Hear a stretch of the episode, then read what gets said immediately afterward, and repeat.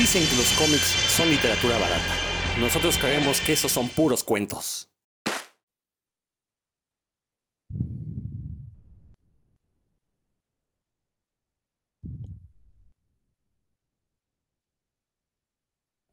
A mí ya me apareció que está grabando, ¿eh? Si no, lo corto, luego lo edito.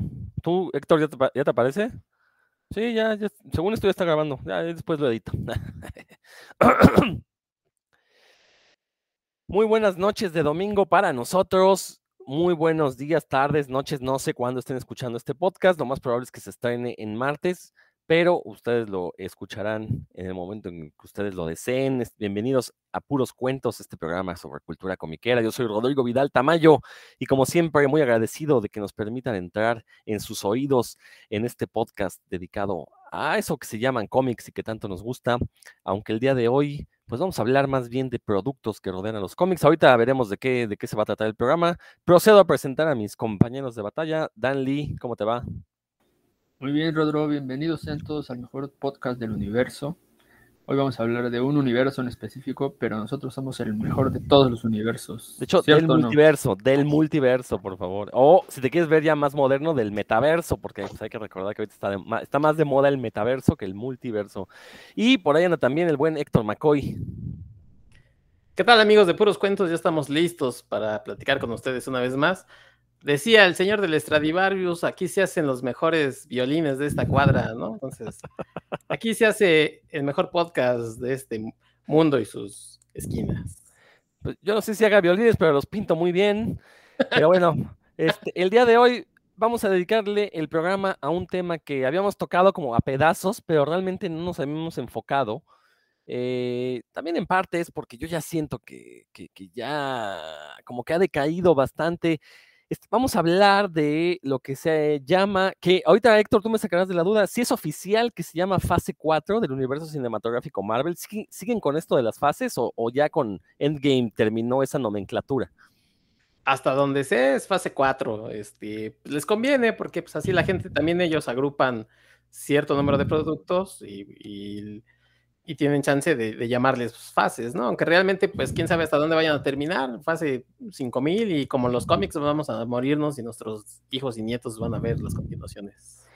Pues lo más probable es que sí, porque son las películas que están manteniendo a Hollywood, estas películas de superhéroes eh, con todo y que de repente salgan de estos cineastas que se creen eh, la gran maravilla, como Martin Scorsese, como González Iñárritu, a decir que estas películas son un genocidio cultural. Y bueno, pero le vamos a dedicar a esta fase 4 del universo cinematográfico Marvel.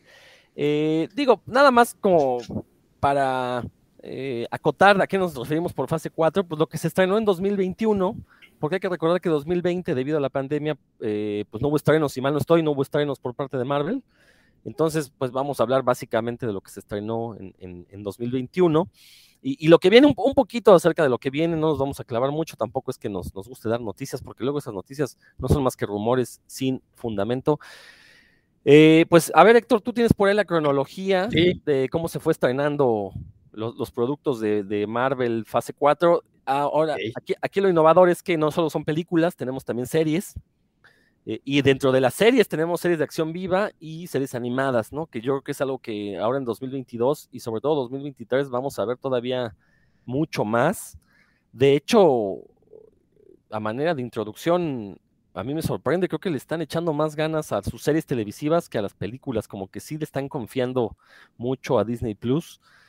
Eh, a ver si le sale, porque eh, otros productos y, no quiero hablar mal de Star Wars, ya saben que no me gusta hacer eso, pero por ejemplo con el libro de Boba Fett, la verdad es que eh, los comentarios están ahí muy divididos, pero tienden más hacia quejarse de la calidad de la serie, ¿no? Y esperemos que eso no suceda con las series de Marvel, que eh, a las masas les han gustado.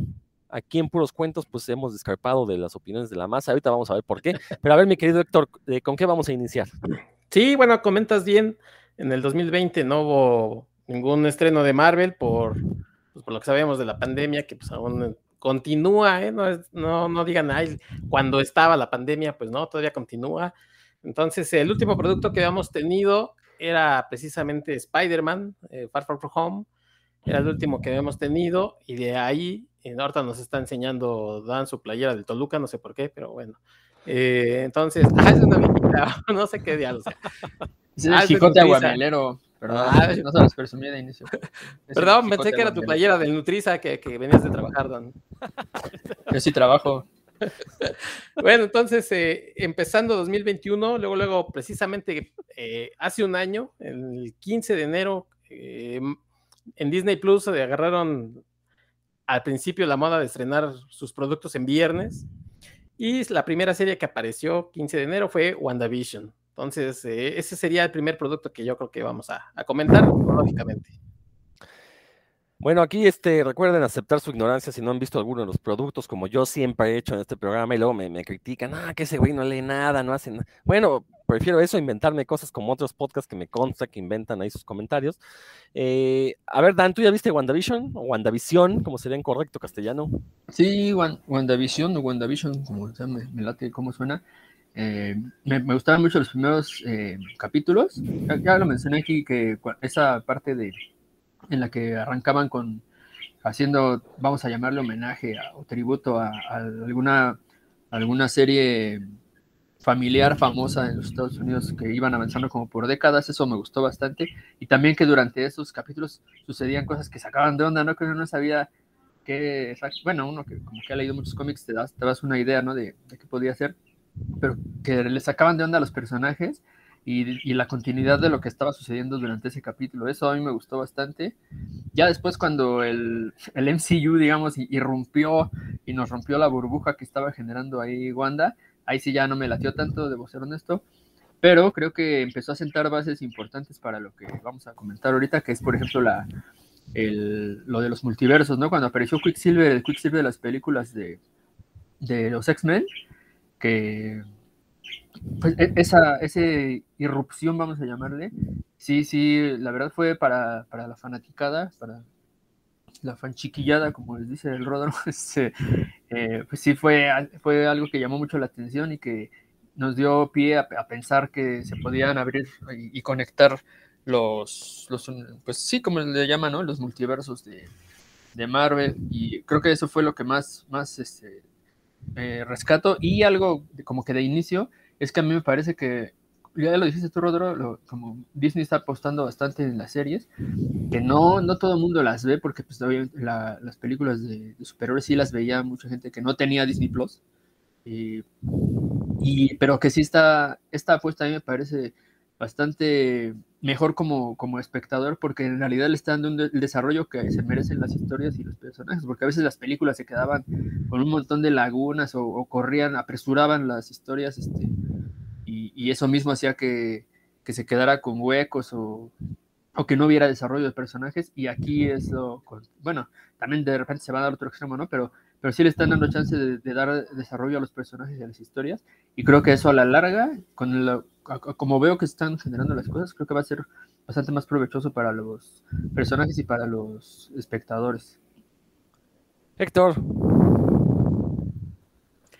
Eh, fíjate, Rodro, que, que me gustó que empezaran con estos dos personajes que son, creo que, carismáticos y que habían tenido poco desarrollo, como dice Dan, en las películas, ¿no? A pesar de que ya, ya habían salido en dos, tres películas, sobre todo, pues, obviamente, de Avengers. Eh, la gente creo que sí los quería ver y son actores de buen nivel, o sea, muy buenos actores, y empezaron esta serie y yo creo que enganchó rápidamente a la gente, ¿no? Eh, por ahí ya los clásicos quejosos, de esos no vamos a, a platicar, pero sí creo que fue una serie que, que empezó arriesgando, haciendo cosas extrañas a lo que venía haciendo. Y algo que, bueno, ahorita quisiera comentar es que creo que esta fase eh, se va a enfocar a esto que, ya vimos finalmente con Spider-Man, ¿no? Que es el multiverso, o sea, que existen más lugares, eh, aparte del, del, USM, y empezó bien, ¿no? A secas. Obviamente nos, nos engañaron un poco con lo que decía Dan de lo del Quicksilver, que pensamos que sí iba a ser, al final resultó que era otra persona. No sé finalmente si después lo vayan a arreglar o no, pero creo que bien eh, la serie a secas, o sea, para ser la primera, creo que, empezó bien, pero no, no siento que este, no sé, al final yo creo que ahorita que, después cuando salga Doctor Strange ahí a lo mejor se verán ramificaciones de lo que pasó en la serie, pero para, para empezar yo creo que bien a secas. Sí, la verdad es que fue una serie bastante divertida, eh, sobre todo porque creo que no nos esperábamos lo que Marvel nos iba a entregar con las series del MCU o este, UCM, como le quieran llamar, según en español en inglés. Y, sí, a, mí la verdad, eh, eh, este detalle del Quicksilver, pues sí, era como una, un anticipo de que ya venía el multiverso. Se ve que eso sí ya lo habían considerado dentro de Marvel. Y la verdad es que la serie funciona muy bien, en parte porque respetan algo que a mí me gusta mucho del personaje de la bruja escarlata, que es esta cuestión de su inestabilidad mental. Y al menos, pues eso sí lo retrataron muy bien en la serie, como pues se básicamente se deschaveta, crea su propio universo de burbuja, que si lo piensan, pues ya, ya hay un multiverso ahí, porque tenemos el, el, MCU fuera, que es la, como la realidad, entre comillas, de, de, Marvel, y, esta, y la bruja crea un universo de bolsillo, ¿no? Entonces, de, de, la forma en que lo vean, pues fue una serie para decirnos, ya, ahí viene el multiverso, ¿no?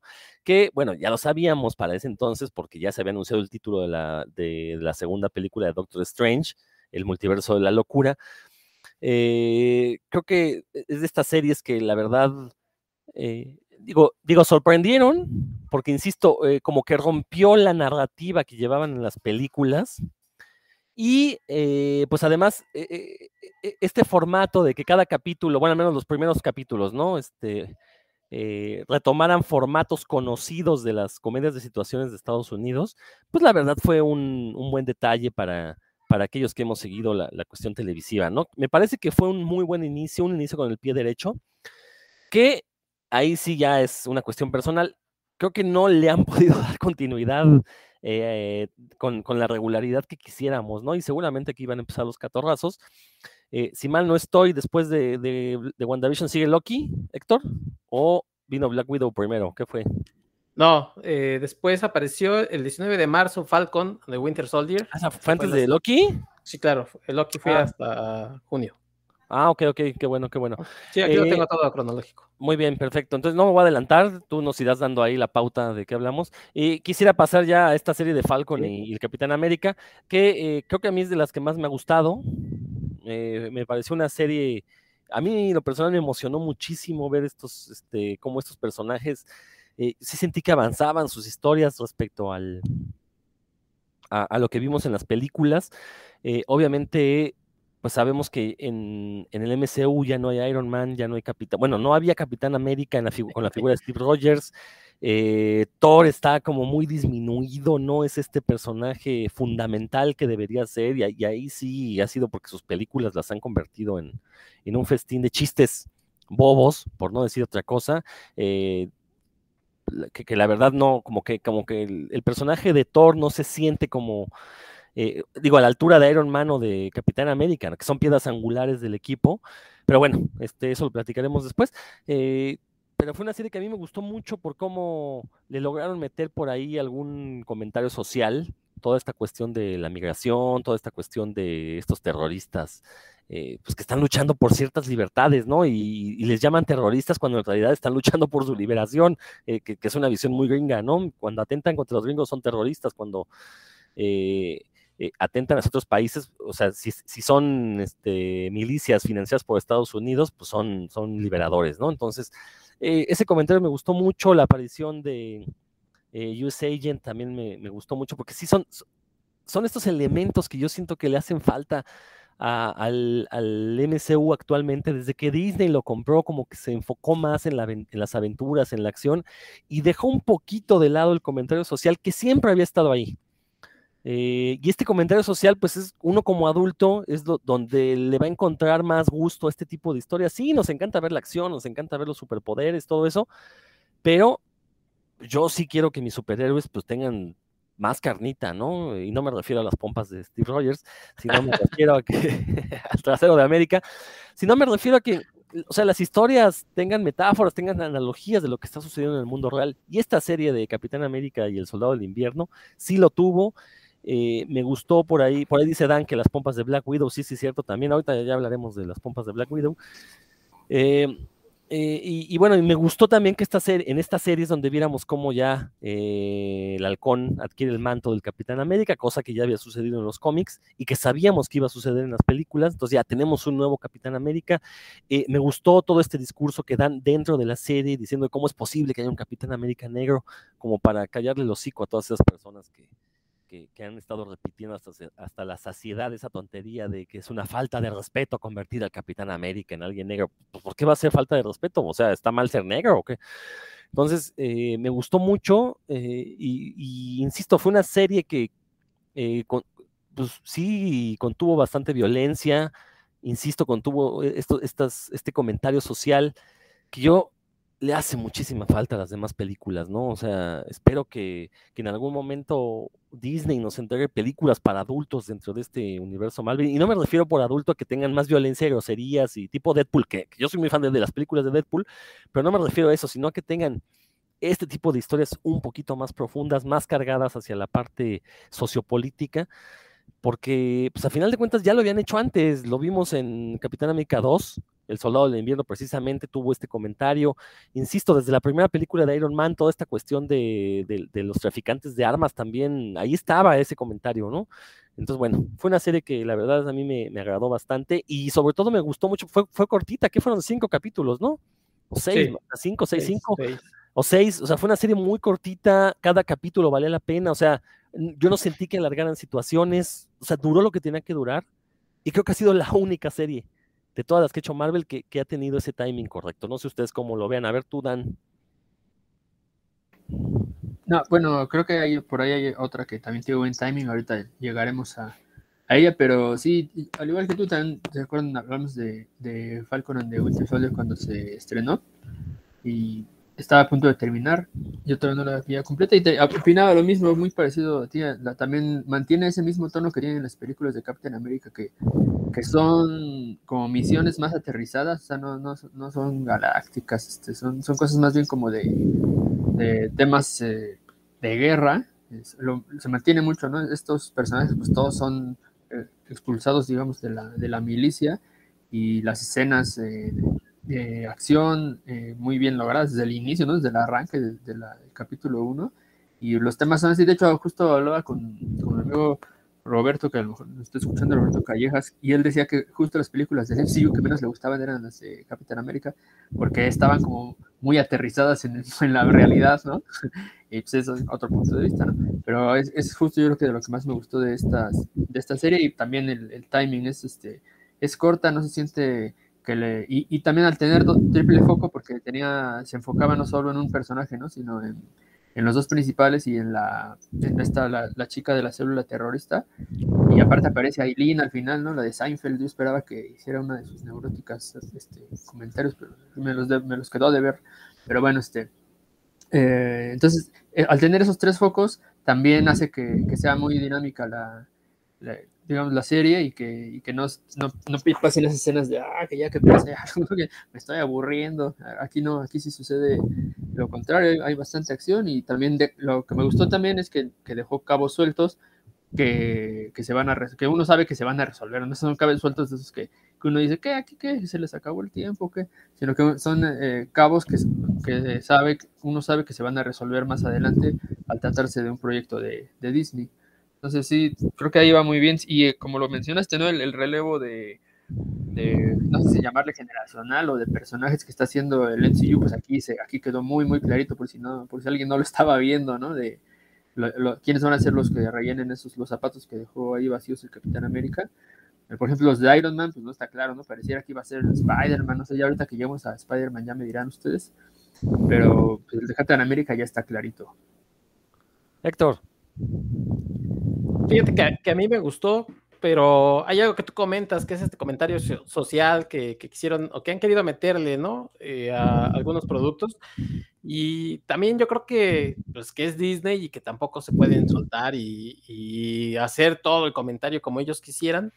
Entonces, a veces sí lo siento medio contenido eh, a, pues a los directores, a los que desarrollan, ¿no? A, a la gente que, tiene en sus manos la oportunidad de, dar estos grandes temas, pues les, dirán, sí, mételos, pero pues recuerda que finalmente es entretenimiento y lo que nos interesa son pues, los catorrazos y que, eh, por ejemplo, en, ese, en esta serie apareció de pronto, ¿qué es, lo, ¿qué es lo padre creo que de esta serie? Es que de pronto personajes que, que no habíamos tomado en cuenta o que pensábamos que iban a ser un poco irrelevantes o ahí de, de relleno, por ejemplo, salió Semo, ¿no? Y mucha gente quedó así de, oye, yo quiero ver más a Semo, ¿no? Porque es, eh, nos acordamos que es un, está interpretado por un gran actor y, queremos verlo ahora, pero pues ojalá eh, por donde va Marvel eh, o, hasta, o hasta Star Wars, parece que no les gustan los villanos, villanos, villanos, ¿no? Pero siempre es así como que vamos a hacerlos más eh, atractivos y por eso los vamos a hacer como más,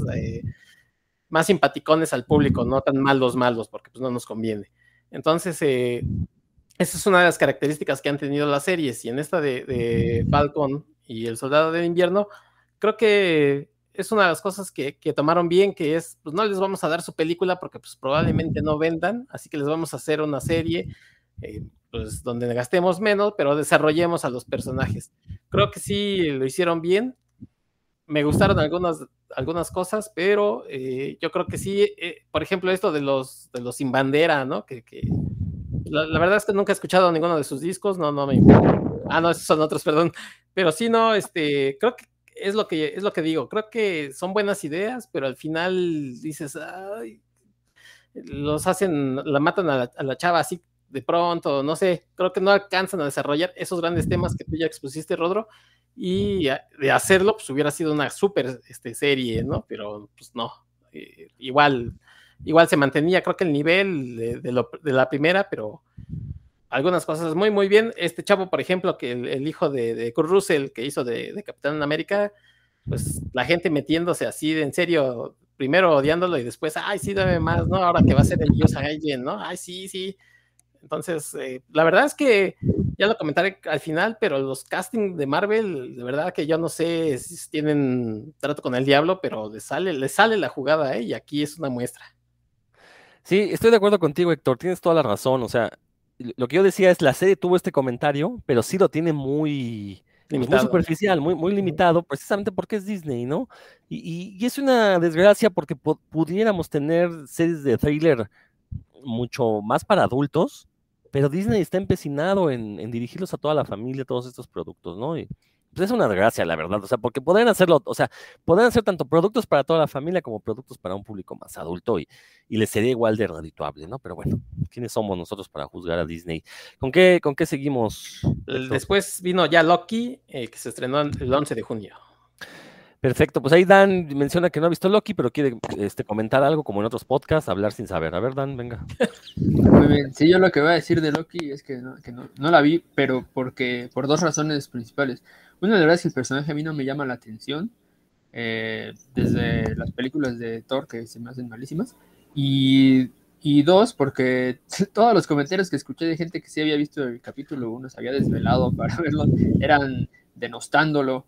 Entonces yo dije, bueno, el personaje no me gusta, luego todo el mundo está hablando mal, pues hay que muera, mejor luego veré el resumen ahí en YouTube y ni eso he hecho, porque aquí mis amigos sé que me van a comentar de qué va.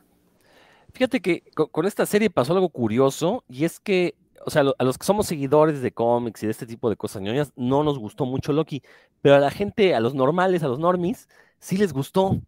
Entonces, o sea, a la masa le encantó la serie. Este, ahora, a finales del año pasado, que, la gente le dio por publicar lo que más le había gustado del año, muchos pusieron Loki, ¿no? Este, eh, yo en lo personal, y ya lo dije en este programa, a mí me pareció que eh, fue, originalmente estaba planeado para hacer una película y agarraron exactamente el mismo guion y lo estiraron a seis capítulos. Eh, pero para eso, pues tuvieron que meterle unos diálogos eternos. O sea, la verdad es que cada capítulo es pesadísimo porque eh, hay cada dos minutos hay una escena de dos personas sentando, platicando, una escena que dura diez minutos. Entonces, cada capítulo de una hora tenemos cinco escenas de diez minutos de dos personas sentadas platicando. ¿no? Entonces es un chorazo. Eh, y todo nada más para ya hacer oficial el multiverso, ¿no? Para decir ya, ahí está el multiverso, que, la verdad me parece a mí un desperdicio, porque con el hechizo de Doctor Strange en, en, en Spider-Man No Way Home, podían justificar lo mismo, la aparición del multiverso, no tenían por qué hacerle una serie a Loki, ¿no? Me parece a mí que se desperdicia la oportunidad de pues, ver qué iba a pasar con este Loki después de que vimos que en Endgame eh, pues cambiaba eh, de tiempo O sea, se muere en Infinity War, pero bueno, luego lo, reviven entre comillas, ¿no? Eh, la verdad es que yo, la, yo sí lo puse entre lo peor que viene el año, una serie muy, muy aburrida eh, e innecesaria, ¿no? Sí, como siempre tiene dos o tres detallitos interesantes, la aparición de las variantes, eso creo que es lo único eh, que, que, aporta a esta cuestión del multiverso y que bueno, una de esas variantes pues tenía el traje del Loki clásico, no era el Loki clásico porque era un viejito acá, ¿no? Y el Loki clásico pues era eh, alguien pues, de mediana edad como nosotros, que somos unos mozalbetes, ¿no?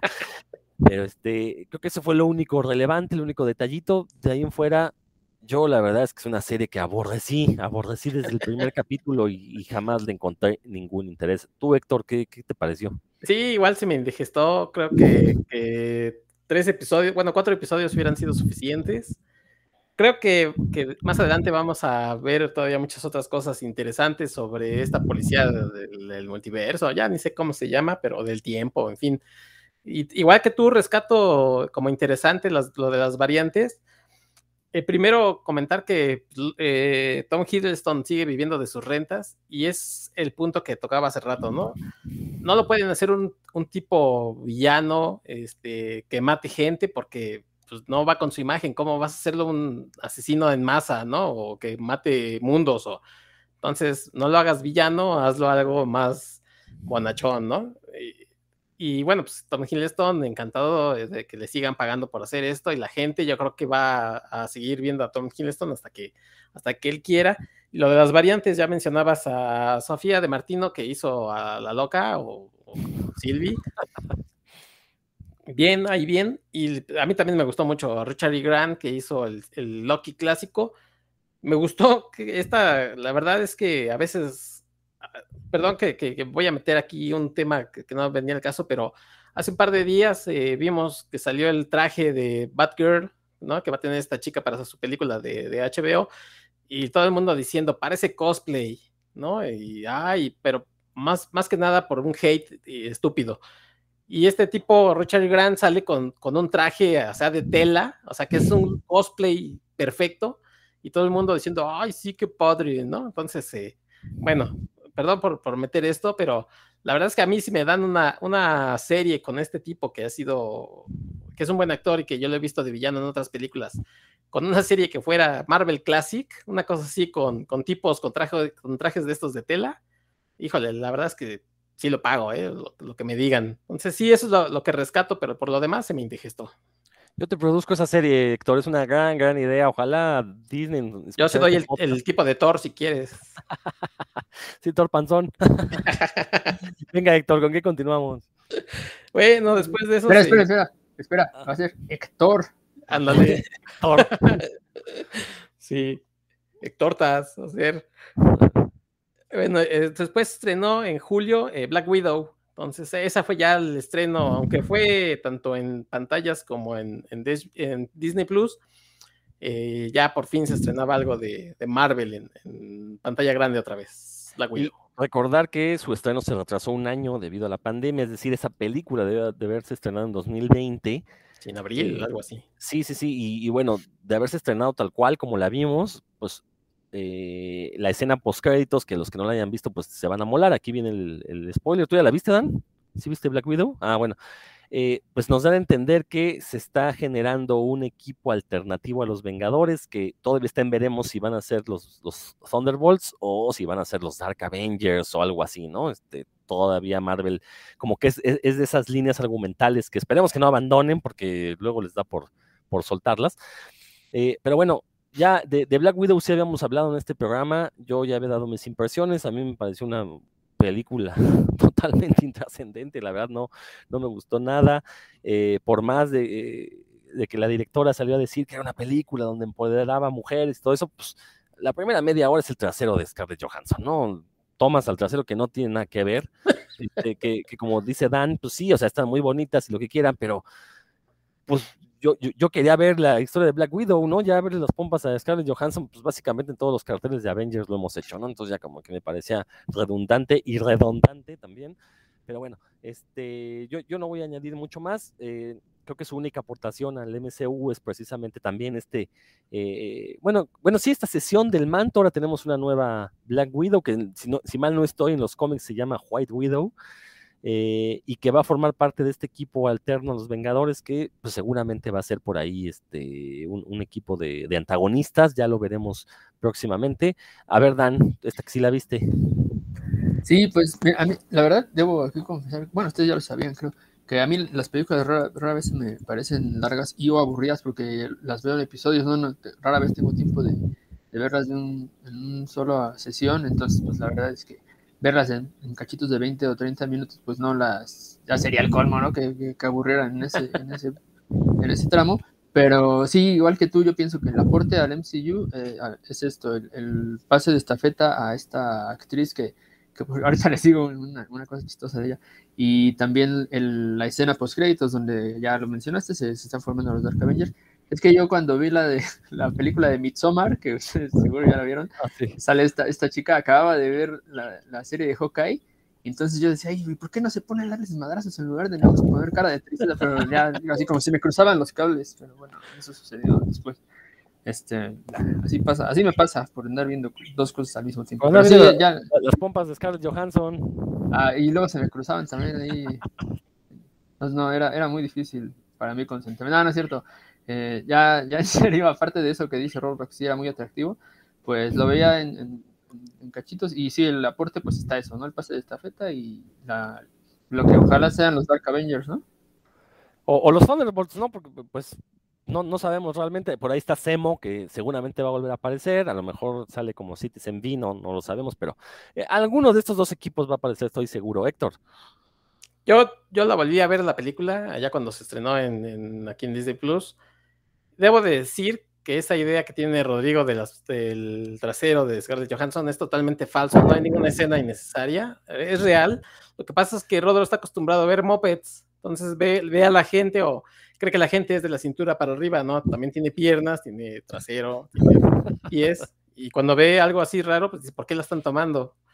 No hay, la verdad no hay, creo que escena así eh, descarada, a mí me pareció que eran algunas normales, porque pues, se tiene que ver de espalda, o sea, lo vemos en cualquier película, pero bueno, estoy de acuerdo con ustedes, el, aporte eh, mejor es este que, salió de Flores Pugh, que creo que, va a ser un gran eh, añadido al, nuevo eh, animación, no sé si de los Avengers, como decimos, algo tienen que ser ahí, todos queremos ver estos personajes que han ido saliendo, algo van a tener que hacer, a lo mejor por ahí también se comenta de los Young Avengers, no sé si ella sea parte de esos Young, pero bueno, pues seguramente la volveremos a ver porque todo esto está haciendo preparación para, para uno de esos tres equipos, ¿no? Thunderbolts, eh, Dark Avengers o eh, Young Avengers de hecho, se nos pasó a mencionar eso con, con WandaVision, que ahí aparecen otros dos personajes de los Young Ah, los niños. Los niños, que son este Wiccan y este Speed, ¿no? Si mal no estoy, son, son personajes. Y en Falcon. pensar en los niños.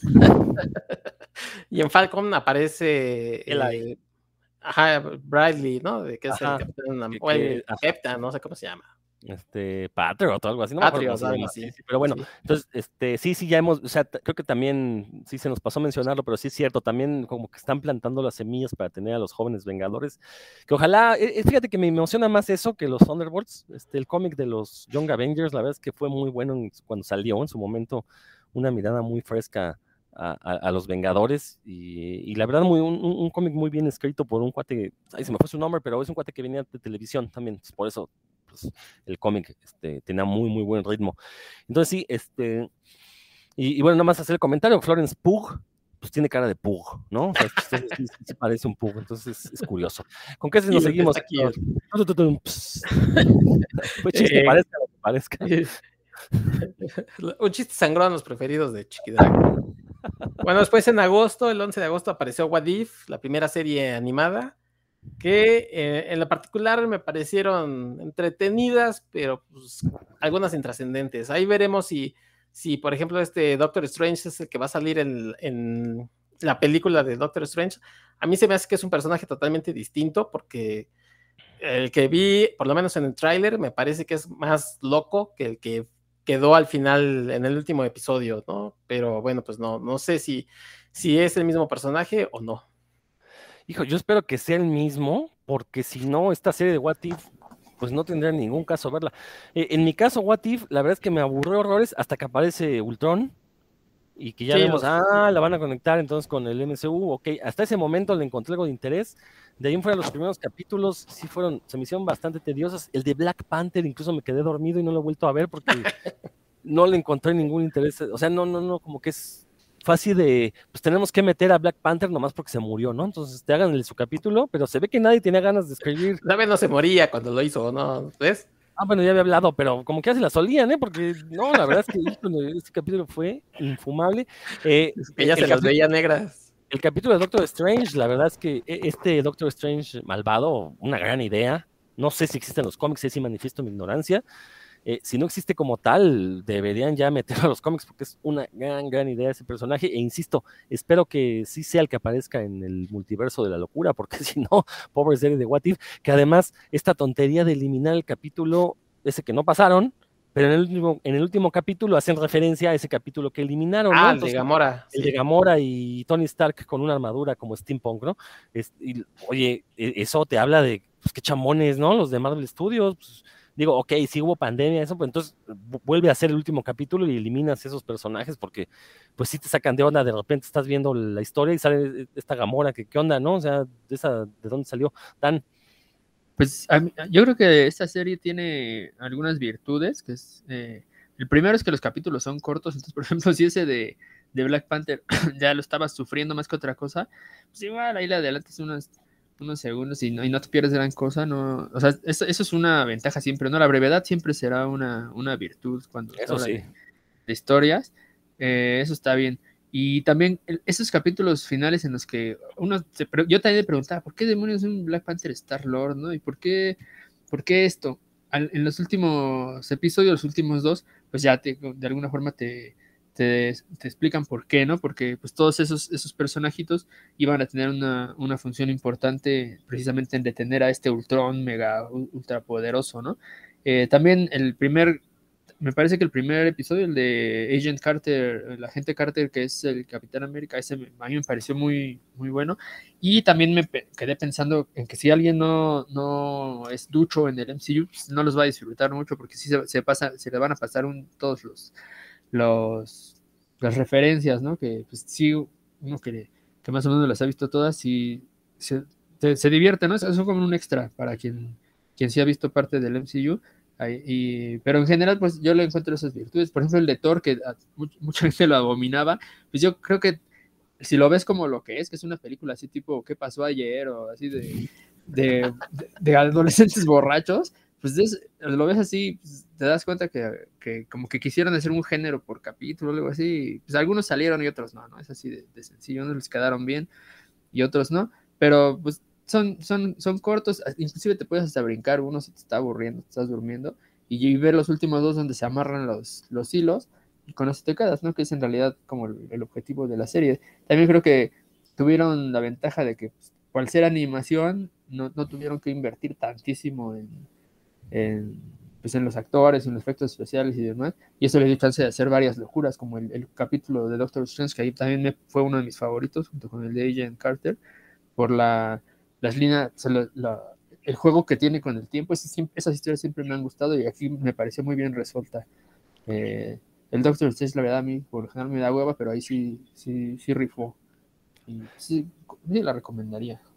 Yo, no- yo nada más acotaría ahí que a mí la, la animación me pareció muy mala, la verdad, ¿eh? Este, de repente se notaba cómo se brincaban los cuadros y no, no. Ya o ves sea, internet, ¿qué pasó? Siento que fue un producto chambón, o sea, sí, sí- el- era el chilazo, la verdad. Lo que quiero mencionar ahí al respecto es que también, aunque tiene sus errores de animación, tan siquiera sí tiene una personalidad propia, ¿no? O sea, sí, sí esa es como una... La animación de What If es diferente a casi, casi cualquier otra cosa que hayas visto por ahí. Entonces, bueno, sí tendrá sus errores, pero no, sí tiene una personalidad propia. Eso te lo puedo conceder. Héctor, ¿algo más que quieras comentar de What If, No, o, o ya No, seguimos? de- en septiembre apareció Shang-Chi y la leyenda de los Diez Anillos, que esa fue pues el primer personaje en, eh, ya en cine, eh, hizo su debut, entonces eh, eh, a mí en lo particular me pareció una película un poco me, la verdad es que bastante, ¿eh? No un poco. sí, la verdad es que eh, es de todo lo que salió el año pasado que, que no me dan ganas, la verdad, de repetir. A lo mejor lo haré, pero no sé, hay como 100 o, 200 cosas antes que, tengo que ver que volver a ver eh, Shang-Chi. El personaje, pues, hasta que no lo vea, no sé si con los Vengadores o, con, alguien, pero la verdad es que ya se, ya se eh, dio luz verde la secuela, pero la verdad es que para mí intrascendente. ¿Tú la viste, Dan? Sí, sí la vi. la verdad, debo decir varias cosas. Primero que el, personaje nunca me ha llamado la atención, a pesar de que le ponen Sanchi Master of Kung Fu. Pues la verdad es que yo lo he visto en cómics y pues, no, me llama la atención. Le intenté, lo, hicieron un, relanzamiento ahora que salió la película con el número uno. Eh, lo leí y me pareció, como dijo Héctor Me, me pareció un cómic totalmente olvidable que se cuelga aparte. Si no aparece el hombre araña en ese número uno, no, la verdad no, no sirve para nada. No, la verdad no, no, mal, mal, mal personaje y la, cómo llevaron la historia. Y la película, pues yo la, la quise ver como, porque pues, yo dije, ah, va a, ser, va a ser una película como de Kung Fu, con, con esa, ¿no? No, pues si es así, queda de ver, ¿no? La verdad, como película de artes marciales, pues queda de ver, salvo por la secuencia del, del Metrobús, le digo yo, ¿no? Pero es este, de, este, de este tranvía en San Francisco, con, que, que, es de dos unidades este, unidas con, con, un como acordeón. Esa escena sí está bien chida, o sea, de, como de artes marciales. Pero pues de ahí en fuera, las otras no, la verdad. O sea, yo la comparo con El Tigre y el Dragón, que es una película de hace cuantísimo tiempo, con héroe. o sea, no, no, no le llega, pero ni, ni, digamos que ni a las uñas del pie. Y, y como personajes de, del MCU, pues creo que sufre un par de cosas. Aquí sí, yo por ejemplo, el personaje de Shang-Chi no me pareció carismático en lo más mínimo, me pareció como muy X. el actor, ¿no? Más bien. Sí, el actor, Ah, también el personaje, porque por ejemplo, aquí sí hay algo que no pasa en muchos otros personajes del, universo Marvel, que este personaje, por ejemplo, se sabe que entrenó Kung Fu, ahí sí o sea, eso sí tiene sentido que, sea tan hábil, pero o sea, como que los poderes le llegaron de la nada, ¿no? Y eso es muy raro en el universo Marvel, todos tienen, todos están justificados, muy bien justificados en su historia en el, en el MCU y en este no, y no, y no hablemos de su de la contrapache esa con la que anda ahí, que parece que es una comediante muy exitosa norteamericana, pero pues aquí no, nomás no, no, es como si, no sé, si mandábamos a Carlos Vallarta a grabar al, MCU, a lo mejor no, no pega tanto como sus chistes no son tan divertidos como acá, ¿no? No sé, este, no, no me terminó de convencer, ni, también le encontré muchas lagunas, y, y esa sí la vi más bien como, como por las secuencias de artes marciales, es lo que yo quería ver, ¿no? En realidad. Eh, también las secuencias de pelea, hay unas que están bien, otras no. Y, y presentan al personaje de la hermana de Shang-Chi, que también se ve que es, eso, ella quedó como líder ahí de los, de los 10 anillos. Eso llama la atención, como un, cabo que hay que seguir. Este, pero el personaje principal en sí, inclusive el villano, también como que, que era el papá, el papá de Shang-Chi, era un villano. Pues, si alguien no lo ha visto. ¿Y si era el mandarín o no? ah, pues ya se sabrá, ¿no? Porque Tal cual, tal cual no se dijo. No se ve que era el, jefe de los 10 anillos, pero pues no sé, como que sí me quedó de ver con, el objetivo que yo lo quería, lo quería disfrutar. Bueno, está bien, también tampoco es para llorar. Yo eh, digo, estoy totalmente de acuerdo con ustedes. Una película que la verdad a mí me aburrió horrores. Eh, sí, la comparación con el cine hongkonés de artes marciales es inevitable, porque queda claro que Marvel básicamente se apropió culturalmente de ese cine y dijeron, vamos a hacer una película de Kung Fu. Ahora, aquí hay varias cosas. Hay que recordar que el personaje de Shang-Chi surge como explotación del Kung Fu ante la popularidad del cine de Bruce Lee en los años 70, pues Marvel dijo, vamos a meter a este Kung Fu. Si la gente quiere Kung Fu, vamos a darle el personaje, ¿no? Obviamente vamos a meter un chino porque ya sabemos que todos los chinos practican Kung Fu, ¿no? Y, nada más comen arroz y todos los chinos son iguales, ¿no? Entonces, básicamente hay, hay ahí un, un comentario racista y yo lo que digo es, ok, vas a hacer tu película china, bueno, y aparte, hay, que recordar, o sea, este, Hollywood ahorita está viviendo de dinero chino. Fíjense quién produce las, grandes blockbusters este, hollywoodenses. Siempre hay una productora china ahí metida.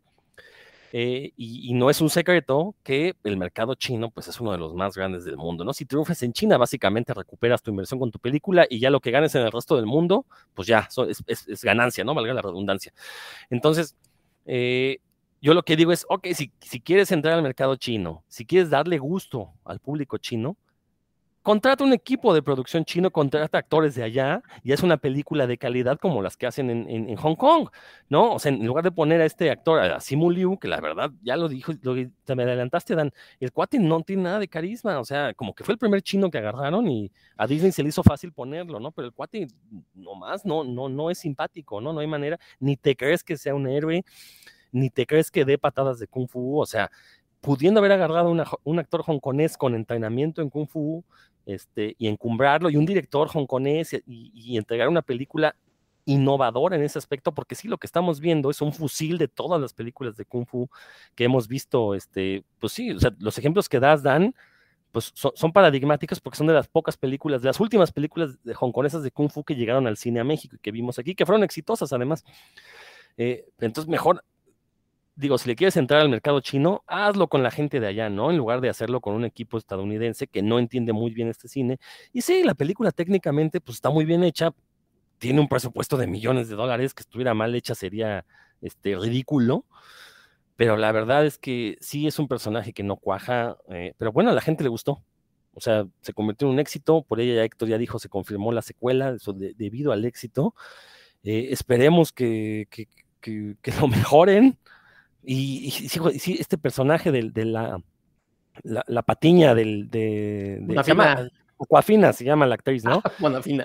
Eh, Bonafina. Que aparte es un personaje que a mí me recordó mucho al de Kat Dennings en Thor, de Darcy Lewis, eh, como que intentaron hacer la versión 2 de Darcy, pero no le salió, o sea, y, aparte los, el, guion es malísimo para este personaje, la chava igual no tiene ninguna gracia para decir, como que no se cae el guion, ¿no? Entonces, sí, híjole, sí es una película, la verdad, con muchos problemas. Yo no entiendo por qué le fue tan bien en taquilla.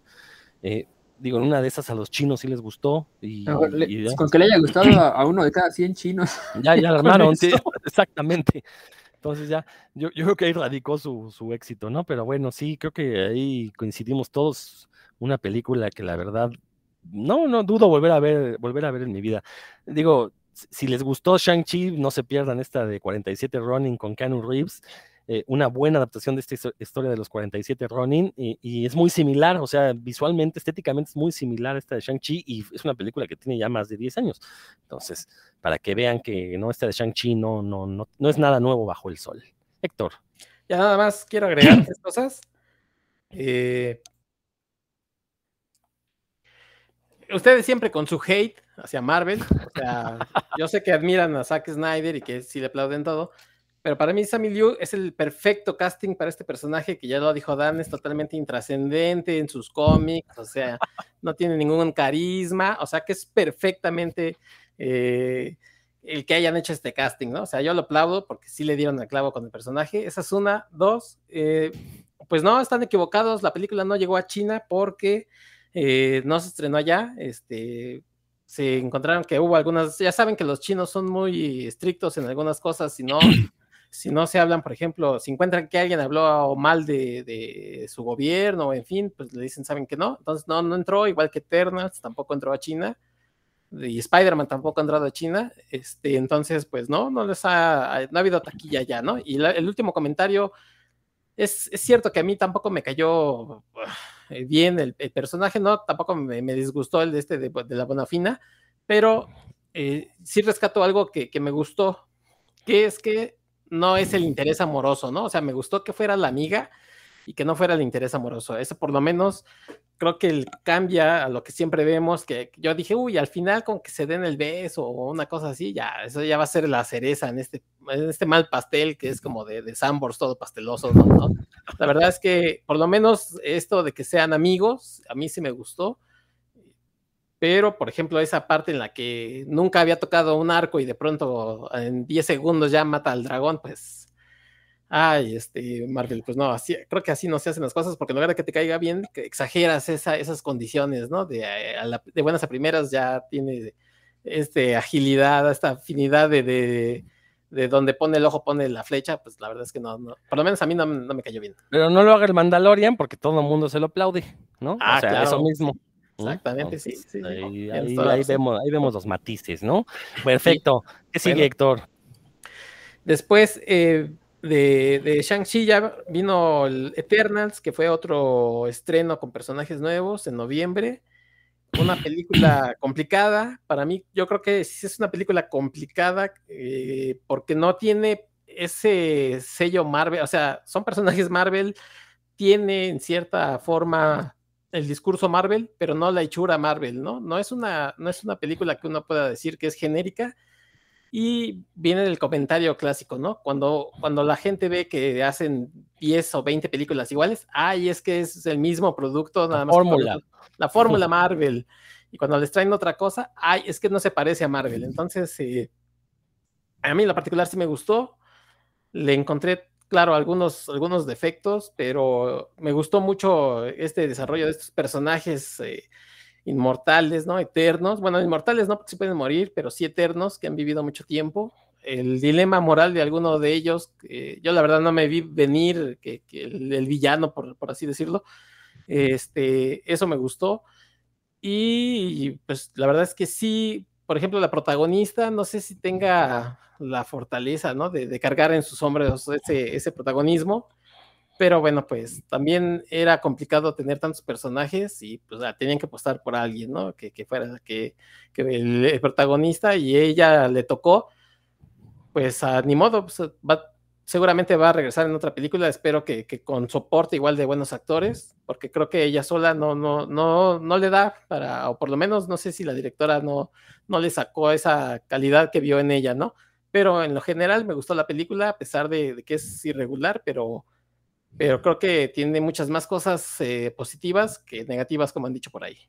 Oye, Héctor, antes, antes de, de, emitir mi opinión, porque como uh -huh. tal no la he visto, este, pero a ver, se supone que no entró a China esta película porque sí. hay una escena de amor homosexual, ¿no? ¿no? No, por la directora, este. Ah, porque es disidente. Es disidente, en algún momento sí dijo que este. Eh, habló mal del gobierno, entonces. Sí. Eh, la censuraron y ya una Entonces, vez te digo, ¿Esto, una esto vez de que... la escena homosexual me lo soñé o...? En, por ejemplo, en, Ru en, Rusia creo que sí lo censuraron. ¿Pero ¿Cuál escena? Porque ya que la, la vi no, no, vi ninguna. Pues supuestamente hay una de sexo que, bueno, pues ahí medio se ve que están en, pero, el son, pero es, pero es sí, heterosexual. Están en el agasajo marinero y el beso que se dan los personajes masculinos que son gays, ¿no? Pero pues sí, ah, hay, claro. hay ah, okay, okay, okay, ya. Eh, la directora que se llama Claude Zhao es la que es a la que en China no le dijeron, esa directora aquí no viene a hacer este, ningún producto. Y en algunos países, sobre todo musulmanes y cosas así, dijeron, si no quitan esa escena... Es el beso, no, ya me acordé. Ajá, no la pasamos y Marvel dijo, pues no la quitamos, total. Mm. Para tres varos que ustedes dan, pues no. ¿Quieres comentar algo, Dan, o, o te brincas? No, pues nada más que sus comentarios me han generado más interés que todo lo que, lo que los carteles y que, que, vi por ahí, la verdad. Así que qué bueno que ya está en Disney Plus, ya le echaré un ojo. Sí, vela, vela, Dan, porque este, como bien dice Héctor, es una película atípica para el universo Marvel. De hecho, ahorita estaba pensando, es como si Marvel hubiera querido hacer una película de DC. Y de hecho así se siente porque los, este equipo de los Eternals pues son estos personajes arquetípicos que eh, sabemos que la Liga de la Justicia es lo que representa eh, este panteón de dioses griegos, ¿no? Por ahí vemos a, a, Mercurio, bueno, este, bueno, Mercurio es el nombre romano, ¿no? En, en griego era este, ahorita, ahorita, me acuerdo, ya ven que mi memoria siempre me falla, curiosamente. Hermes, ¿no? Es... Hermes, siempre me falla en este programa la memoria, pero bueno, vemos a Hermes, vemos a Poseidón, vemos este, todos, todos los, este, el, el panteón griego, que son estos arquetipos de, de superpoderosos, a mí la verdad me sorprendió mucho la película porque da muchos giros. Este, piensas que va a ir hacia un lado y de repente te lo, cambian y cuando dices, ah, entonces va para acá, no, resulta que iba para otro lado. Eh, son un montón de personajes. Aquí me sucedió a la inversa de lo que me pasó con Loki. Hubiera querido que esto hubiera sido una serie, de aquí sí de 8 o 10 capítulos, eh, no, hubiera permitido conocer a cada uno de los personajes, hubiera permitido un mayor desarrollo.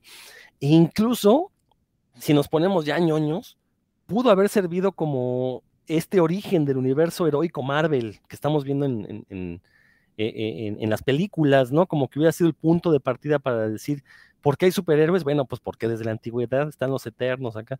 Eh, coincido con Héctor, esta actriz, el personaje principal, eh, como que no tiene el peso suficiente, no sé si se haya sido el guion, si haya sido la dirección, si haya sido la actuación de la chica. Eh, digo, cae bien, es, es, un personaje, sí, sí, es atractivo, pero sí, o sea, como que ella una película en solitario de ella o una serie, no me la imagino. Este, ya se anunció que sí va a volver a salir, seguramente va a formar parte de los Vengadores en algún momento, como de hecho Cersei fue parte de los Vengadores en los cómics. Entonces la vamos a ver seguramente uniéndose, porque hay que recordar que ahorita se está formando un nuevo equipo de Vengadores, así como ya mencionamos que la posibilidad de Thunderbolts, de Dark Avengers, de Young Avengers, bueno, se tiene que generar un nuevo equipo de Vengadores. Entonces, este, por ahí estoy seguro que varios de Eternals van, van, a entrar. Pero fue una película que a mí me agradó bastante. Tiene sus bemoles por ahí, este, el que se supone que era el villano, este monstruo, con, que no es spoiler porque es contra lo que las reseñas dicen que los Eternals combaten contra los Deviants. Bueno, este Deviant que sale ahí, lo pudieron haber quitado. La verdad, se ahorraban ese hilo argumental que no lleva a ningún lado y mejor se hubieran dedicado a desarrollar los demás hilos argumentales. Pero la verdad es que eh, es una película que si bien tiene el típico viaje del héroe que tanto les encanta a los gringos, este eh, eh, viaje del héroe esbozado por Joseph Campbell en su libro El héroe de las mil caras, lo tiene aquí con cada uno de los personajes, por lo menos no está contado de manera lineal. Entonces, bueno, ya ahí están alterando un poquito su fórmula Marvel, ¿no? la verdad es que me sorprendió mucho la película. Yo sí diría que fue la, mejor película de Marvel del año pasado yo sí pondré Eternals. Entonces, Dan, yo sí te recomiendo que la veas por lo menos para que te des cuenta que, sí es posible hacer otras cosas, ¿no? Con, el MCU. Muy bien, Héctor. Y bueno, pues finalmente terminando con las series, eh, Hawkeye se estrenó en 24 de noviembre. Yo creo que fue una sorpresa. A mí en lo particular el, personaje me cae bien eh, de Hawkeye y bueno, pues esperaba la serie, esperaba que fuera un buen producto y demás, pero la verdad es que me sorprendió, creo que no esperaba tanto. Me gustó el carisma de los personajes, eh, tanto de los protagonistas como de los que fueron surgiendo. Ya lo comentaba yo hace ocho días, este, hasta el menso este de Tony Dalton, que la verdad yo decía, ay, ¿qué hace ahí? Pensé que iba a ser un villano ahí champoncillo y resultó un tipo ahí, este, pues una caricatura, ¿no? Pero bien, el, tipo, eh, pues lo que le pedían haciendo bien. Y y creo que por ahí alguien se quejó de que, si que, que faltaba un episodio del perro y, o sea, en otros podcasts ya saben cómo son, ah, yo quiero ver al perro y, pues, que, coma pizza, pero no hawaiana, en fin, ¿no? Pues, comentarios. Yo creo que es una serie así como, como un producto pequeño, redondo, eh, también tiene sus errores, claro, como, como todas, pero fue, creo que familiar y en ese sentido, este, cumplió y creo que, con creces la, pequeña historia esta de Hawkeye. Dan.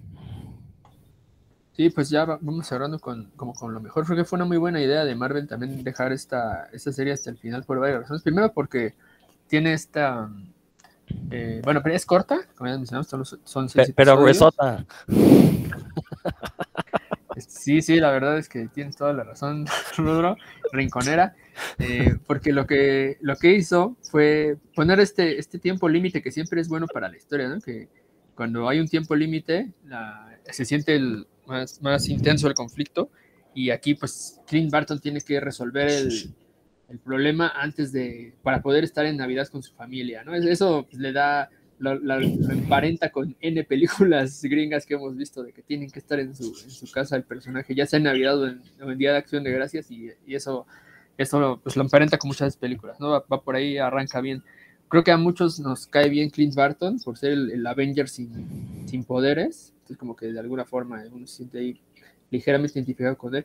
Tiene este, el, la nueva Hawkeye, que aquí también está el relevo generacional, está Kate Bishop, tiene muy bien justificado por qué, por qué quiere ser Hawkeye, porque pues Hawkeye, ella vio, ¿no? En, esa, ella sobre, es sobreviviente de ese ataque de los, de los aliens de la primera película de Avengers y vio como este cuate que no tiene nada de poderes, pues hacía unas acciones que le impresionaron y, pues desde ese momento dijo, no, pues yo quiero ser como él y se empezó a preparar, o su motivación está, de arranque está bien, el elenco ya lo dijo, este Tony Dalton, pues no sé si, si no viste Better Call Saul, Héctor, ahí también sale Tony Dalton de, haciendo un papel bastante bueno y yo fue ahí donde me di cuenta que Tony Dalton sí era buen actor, la verdad, porque pues no, en otras cosas no lo había visto hacer, pero ahí sí, después de eso, cuando lo vi aparecer aquí, dije, ah, pues va, a estar bueno, porque este, este vato ya vi que se hace bien las cosas, y Vera Farmiga principalmente, es una super actriz, cuando la vi que era la mamá de, de Kate Bishop, dije, no, pues también esto va muy bien, esto pinta bien de arranque,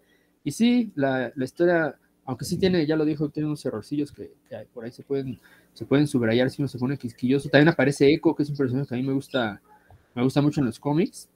Y aquí cuando, cuando la vi por primera vez, pues fue una sorpresa, no sabía que, que, iba a aparecer. Eh, la, la, banda de los rusos, estos en pants, ¿no? Que, es, que el cómic es chistosísimo. Aquí también, también aparece. Tiene la virtud de la sencillez, creo, me parece, esta, esta serie también al, a lo mejor en los primeros dos capítulos no van a ser escenas de acción así tamaño Avengers, pero del 3 en adelante ya empiezan a salir este tipo de escenas y sí, muy bien logradas. Luego aparece Kingpin, que fue una super sorpresa en cuando yo lo vi, no, no sabía que, que, iba a estar ahí. Entonces, pues eh, me parece que apareció también en muy buen momento a finales de año, ¿no? Cuando uno está ahí como de buen ánimo en general. Entonces, un, un, un gran acierto de la serie, tiene, ya mencioné aquí varias de sus Ah, y los, los ñoños estos, los que juegan al rol con actuado, en live action, role playing, también son, son unos personajes chistosos, ¿no? Que les ayudan a que hagan sus, sus trajes parecidos, otros, tiene mucho humor también, eh, eso es otra virtud, el, personaje de la nueva, la nueva Hawkeye, pues está en la, sangre, la sangre súper ligera, ¿no? Se cae bien casi nada más de verla, y entonces, pues ahí sí, es una serie que, que yo recomendé mucho y la sigo recomendando. Creo que fue muy, buen, muy buena para el cierre de año y casi, casi la serie se del paseo porque todavía faltaba Spider-Man que no he visto, pero confío, como les digo siempre, en, en el juicio de Rodro y si Rodro dice que está buena es porque seguro que está buena. Yo no he dicho que está buena. Claro que sí. Ahorita, ahorita te voy a explicar. Ahorita que no está mala. Ah, eso es muy diferente. este, fíjate, sí, este, coincido con ustedes. Eh, creo que uno de los errores de esta serie de Hawkeye son los dos primeros capítulos que pudieron haber sido uno, porque a partir del tercero, para mí dio un giro, eh, eh, tiene una escena de acción impresionante el capítulo, y ya cada personaje, eh, ah, es hasta el tercero donde ves que cada personaje, cuál va a ser su papel, ¿no? Y pues la verdad se puso, cerró muy bien esa serie. recordar que el cómic en el que se basa, que no es adaptación total del cómic, pero es esta, esta corrida de Matt Fraction, en Hawkeye, pues también tiene mucho humor, entonces no se ve fuera de lugar en la serie, ¿no? Son el mismo tipo de chistes que, vemos en la serie, los que habíamos visto en el cómic, ¿no? Eh, algo que sí de plano no me gustó fue esto del perro, me pareció fuera de lugar, como que no supieron meterlo, o sea, se ve que lo metieron a la fuerza porque en el cómic fue muy popular, pero realmente eh, lo puedes quitar de la, de la serie y pues no pasa nada, ¿no? Se cuenta la misma historia. Eh, de hecho, esta escena cuando aparece el perro por primera vez es totalmente forzada. Yo creo que sí fue un agregado que le metieron ya casi hasta el final y, y pues bueno, fue nomás para complacer a los fans que querían ver al perro. Afortunadamente no tuvimos el capítulo del perro. Este, ese capítulo, no, es que ese capítulo, si lo vas a meter es porque le vas a dar mayor peso al perro, ¿no? Y tienes que presentarlo bien. Al final la de cuentas. tercera temporada sí va a estar. Sí, es un personaje más y como tal debe tener un desarrollo también, no nada más que aparezca un perro ahí, ¿no? Pero sí tuvo muy buen cierre. Eh, vemos ahí lo que comentábamos de Black Widow, ¿no? Vuelve a aparecer el personaje este de Yelena, interpretado por Florence Pugh, que ya la vemos como eh, lo que va a ser este, esta asesina a sueldo y sobre todo que vemos cómo forma parte ya de algo más grande, ¿no? Entonces, eh, fue una serie muy, pues sí, que, que, terminó por redondear lo que vimos en todo el año. Eh, y pues bien, bien, o sea, sí, la verdad es que bastante, bueno, cierra muy bien la serie, yo, yo le, no, no, le doy el 10 porque, pues, insisto, los primeros capítulos me aburrieron horrores, pero la segunda mitad me pareció estupenda. Héctor. Ya, nada más para, para terminar, eh, de Hawkeye, recuperamos a Kingpin, ¿no? Interpretado por, por Vincent Donofrio. Este, después veríamos pues a, Daredevil en, la, en, otra película, pero bueno. Bueno, fue el eh, mismo día, ¿eh? Fue el mismo día, recordar sí, sí, que sí, el día que se está en Spider-Man salió este capítulo de, de, de Hawkeye, ¿no? Entonces, Toda la razón, sí, es cierto. Y eh, esto que, que, perdón que sea tan reiterativo, pero lo del, lo del casting, ¿no? O sea, esta lección de, de actores y, y, personajes, porque yo estoy seguro que cuando escogieron a Florence eh, Pugh eh, no tenía ni ninguna idea de que iba a ser eh, esta aparición en Hawkeye, que iba a aparecer con esta chica Hailey Steinfeld ahí con ella, y la verdad es que la química que tienen juntas es increíble, ¿no?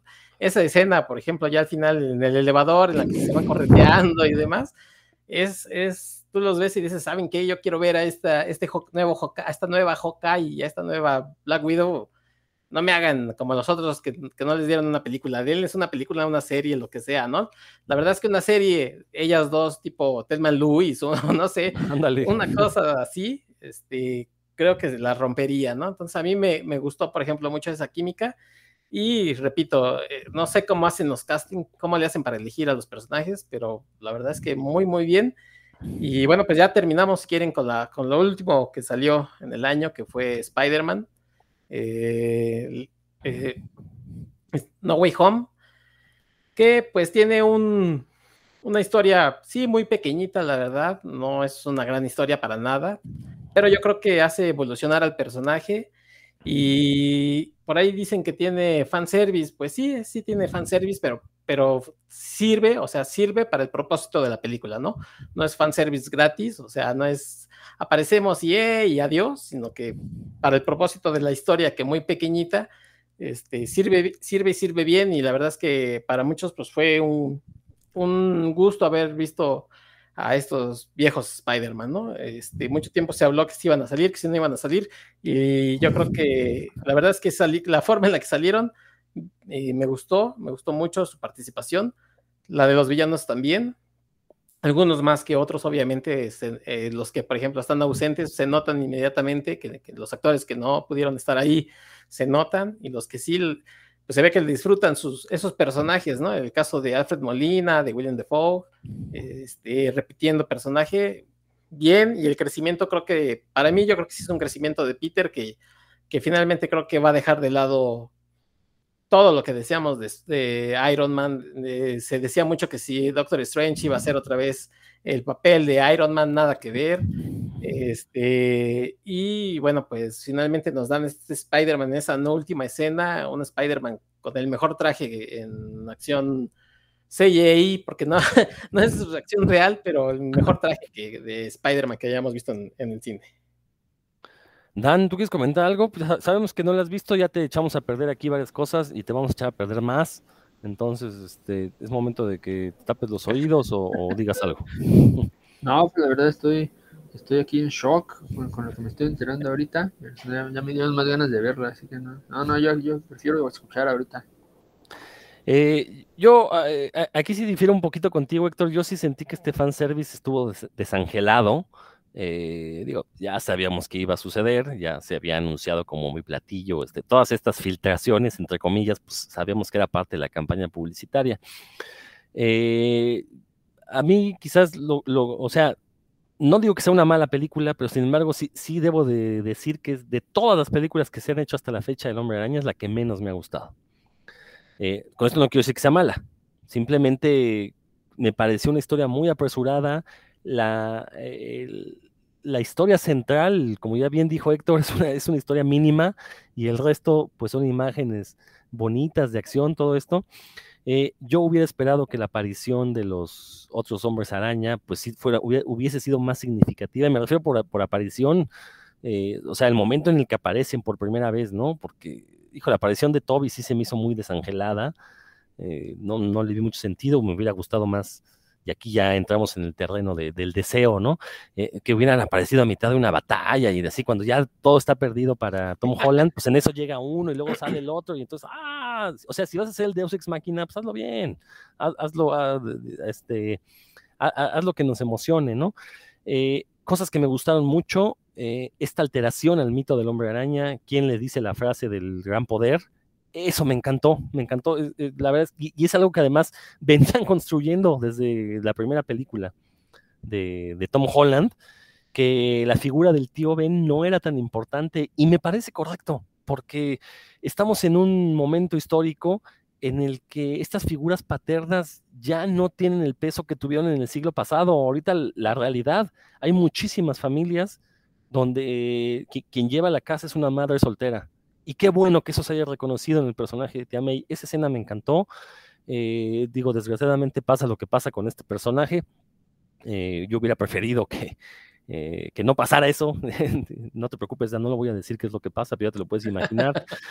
pero bueno, este, e, e, eso me gustó mucho. Que, otra cosa, todo esto, e, este comentario que vemos en redes acerca de que no, es que eh, eh, este William Defoe desarrolló el personaje de Tom Holland, no, no es cierto, o sea, desde la primera película vemos el crecimiento del personaje. Yo debo de admitir, la primera película de Tom Holland me encantó, creo que es de las pocas películas del MCU que he visto más de dos veces.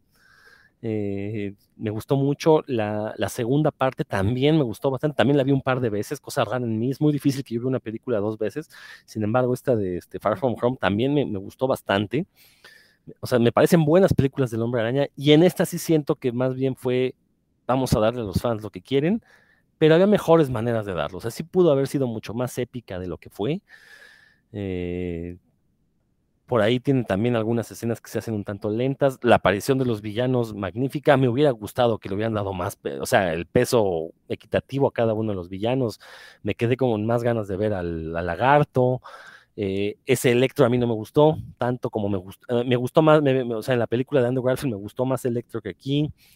Eh, obviamente, bueno, William Defoe se avienta una super actuación que no es ahí el mejor villano del MCU, como, como dicen los niños, los ñoños rata. Eh, ese título le sigue quedando a Michael Keaton con el Buitre, que, hijo, ese también fue otro de mis faltantes, ¿dónde quedó Michael Keaton?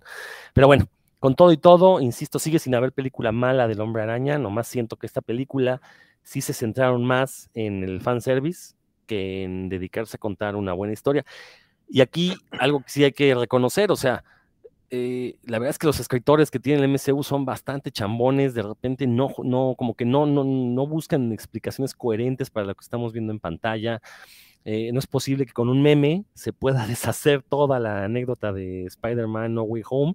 Y me refiero a este meme donde eh, Peter le dice a, al Doctor Strange, oiga, puede hacer que la gente olvide quién es este Misterio y todo lo que dijo, en lugar de lo, lo mucho que complica, ¿no? O sea, la verdad es que e, e, es, muy eh, convulso cómo explican esta cuestión del multiverso en esta película. La verdad, pudo haber sido algo mucho más sencillo y hubiera servido mejor para la historia, ¿no?